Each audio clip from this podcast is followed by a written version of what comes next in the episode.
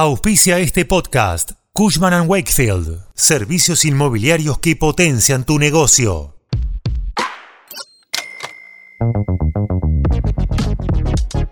Frente a la inestabilidad del contexto económico con una inflación interanual de 3 puntos y una considerable depreciación del peso, los argentinos se vuelcan al consumo de productos duraderos. Lo hacen porque consideran que dejar los pesos quietos en una cuenta bancaria equivale a perder dinero, mientras que el ahorro significa anticiparse a la suba de precios con la adquisición de un producto de valor. Te contamos más detalles.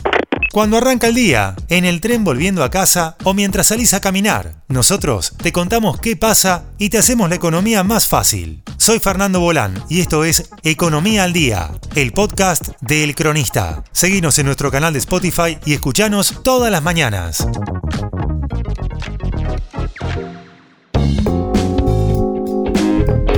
Estamos en un escenario complicado, ¿no? Y en este contexto, una de las categorías que cobra protagonismo es la de electro y tecnología, porque abarca bienes con un elevado componente importado. Claro, es un sector muy sensible a cambios de aranceles, restricciones en la aduana o incluso si salta el tipo de cambio, cosas que un futuro presidente debe encarar. De acuerdo a los datos de la empresa de análisis de mercado GFK, el rendimiento de los productos de tecnología y bienes de consumo en la Argentina registró un crecimiento en todos los sectores. Los especialistas sostienen que el alza fue impulsada por la devaluación de la moneda. Sin embargo, los consumidores de América Latina gastaron poco en tecnología. Esto no significa que hubo una pausa en el consumo, sino que las personas optaron por productos más viejos y por ende más baratos. Todo esto pasa a pesar de que la cuota de los productos recién lanzados en categorías como televisores, smartphones, tablets y notebooks es similar a los niveles anteriores a la crisis.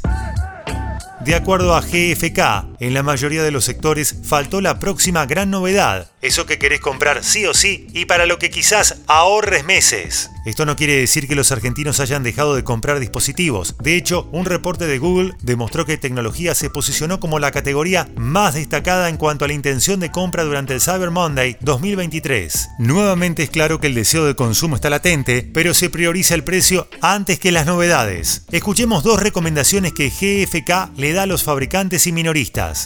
Prestar atención a los costos operativos de un producto a lo largo de toda su vida útil, algo que tienen muy en cuenta los compradores de hoy en día crear productos que satisfagan necesidades concretas y estén especialmente diseñados para un perfil de consumidor en particular y favorecer las prácticas sustentables. Esto fue Economía al Día, el podcast de El Cronista. Seguinos en nuestro canal de Spotify y escuchanos todas las mañanas. Y si te gustó el podcast, podés recomendarlo. Coordinación Periodística Candelaria Domínguez. Producción SBP Consultora. Hasta la próxima.